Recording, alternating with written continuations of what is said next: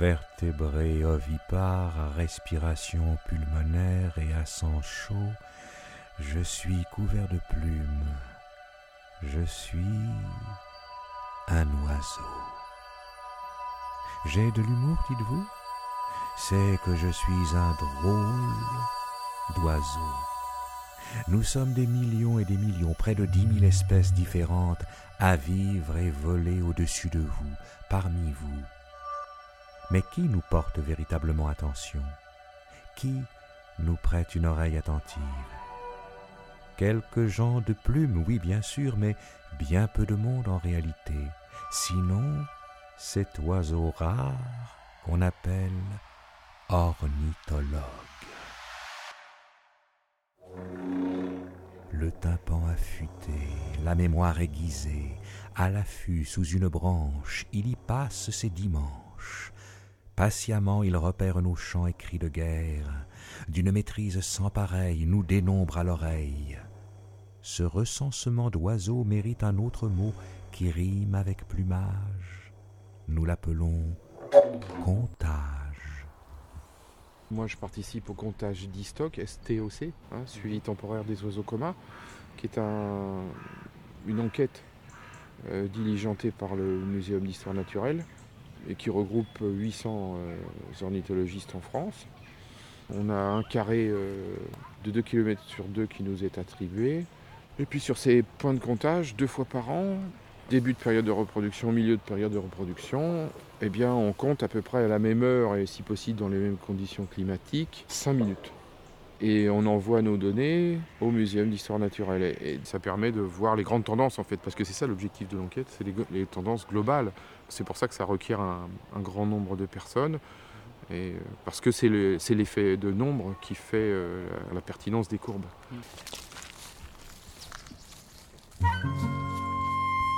et les nôtres de courbe.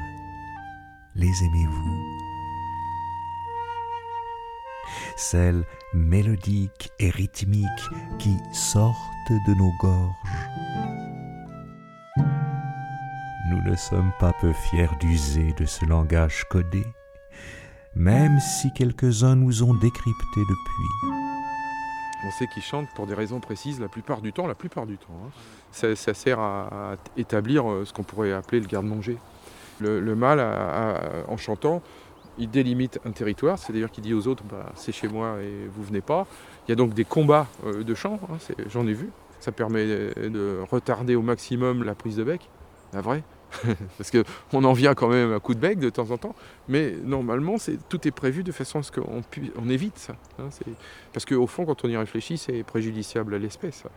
C'est-à-dire qu'au fond, euh, le mode de, compétition, entre guillemets, euh, par le biais du chant, c'est bien commode. Ça permet de mettre en place les choses sans trop de heurts. Donc la fonction du champ, c'est bien d'établir un territoire, d'établir un lieu qui va constituer une potentialité de reproduction, qui va permettre la, nidification, qui va permettre qu'on puisse élever des jeunes. Vous m'avez reconnu? Mon nom est Citel et mon chant ressemble à un signal morse. 8, 8, 8, 8, 8. Avec un peu de gymnastique auditive, je suis sûr que vous aussi vous y parviendrez. Même une cervelle de moineau pourrait y arriver. Ma recette? Patience, tympan et mémoire. La mémoire auditive est une mauvaise mémoire. Et donc moi-même, chaque année, euh, j'ai toujours un moment au début du printemps de réapprentissage. Ça va vite, mais n'empêche, c'est une mauvaise mémoire. C'est le musicien qui parle. La, mémoire auditive, c'est pas comme la mémoire olfactive. Hein. C'est une mémoire qui s'efface vite. Donc faire mémoriser aux gens un chant d'oiseau, ça a l'air de rien, mais c'est difficile. Et euh, je suis content, c'est ce que je dis aux gens qui viennent à mes sorties, je suis content quand euh, ils ont acquis deux ou trois chants d'oiseaux en une matinée. Je suis ravi. Il faut savoir qu'au printemps, si on vient ici, on va entendre 40 à 45 espèces d'oiseaux. Donc euh, il vaut mieux commencer en hiver, où il y a beaucoup moins de, manifestations sonores. Pour mémoriser, même un chant, un support visuel, ça peut être très important. Et donc on s'efforce de montrer les oiseaux.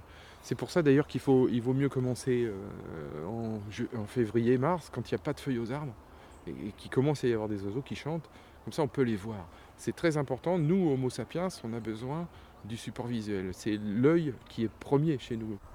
D'ailleurs, les Anglais le savent bien, eux qui préfèrent au terme français savant ornithologue le plus modeste birdwatcher, autrement dit, celui qui observe les oiseaux. Enfin, œil ou oreille, quel que soit le sens que vous choisirez de privilégier, il vous faudra l'éduquer.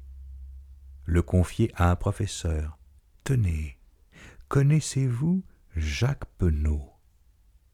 Il fut un de nos grands amis. Ornithologue de renom, pédagogue hors pair et mélomane, il avait une méthode bien à lui pour nous identifier. Ça, ce qu'on c'est rouge-gorge.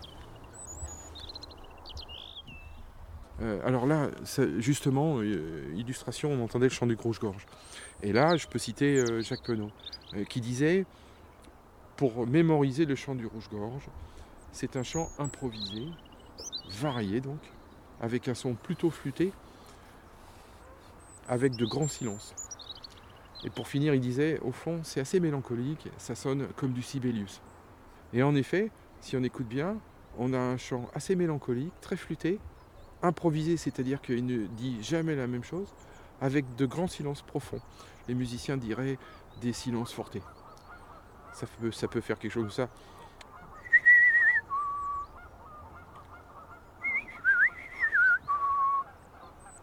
c'est typique du chant du rouge-gorge.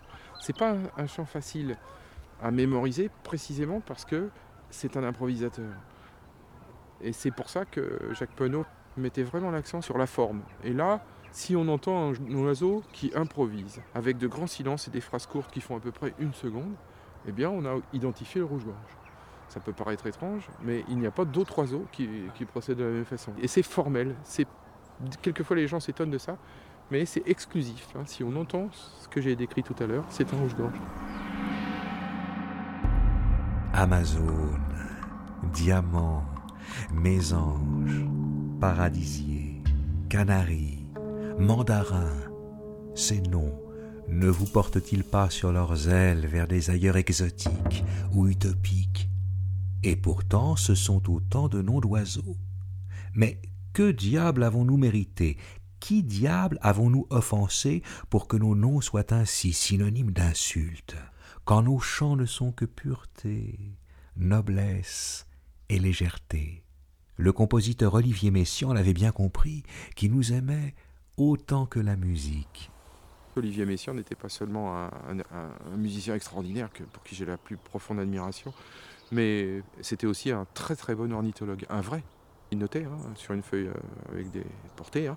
il notait les chants d'oiseaux partout dans le monde. Il est allé au Japon, en Australie, c'est extraordinaire. Il, transcrivait en notes, c'est tout à fait hors du commun. Depuis l'enfance, il notait les chants d'oiseaux. Sur le terrain, il avait toujours son petit euh, crayon et sa, feuille, mais euh, son épouse avait un, magnéto et retournant chez lui, il, retravaillait tout ça. Tout ça hein. Maître Ornito, sous un arbre caché, tentait d'opérer un comptage. Maître Moineau, par la chose amusée, lui tint à peu près ce verbiage. Et, monsieur Magnéto, comme tu es naïf, ignorant des oiseaux, j'imitais pour ton reportage la chanson d'un autre plumage, et tu crois que l'espèce est l'hôte de ces bois à ces mots, l'ornito est pris de désarroi, et Médusé reste sans voix. Il relâche la touche rec, laisse passer un froid, puis il se ressaisit et dit tes frères, idiots, seront qu'un usurpateur vit parmi eux. Tu étais sur écoute. Cette leçon vaut bien un chantage, sans doute. Le moineau, honteux et confus, jura de ne plus siffler que les chants de son cru.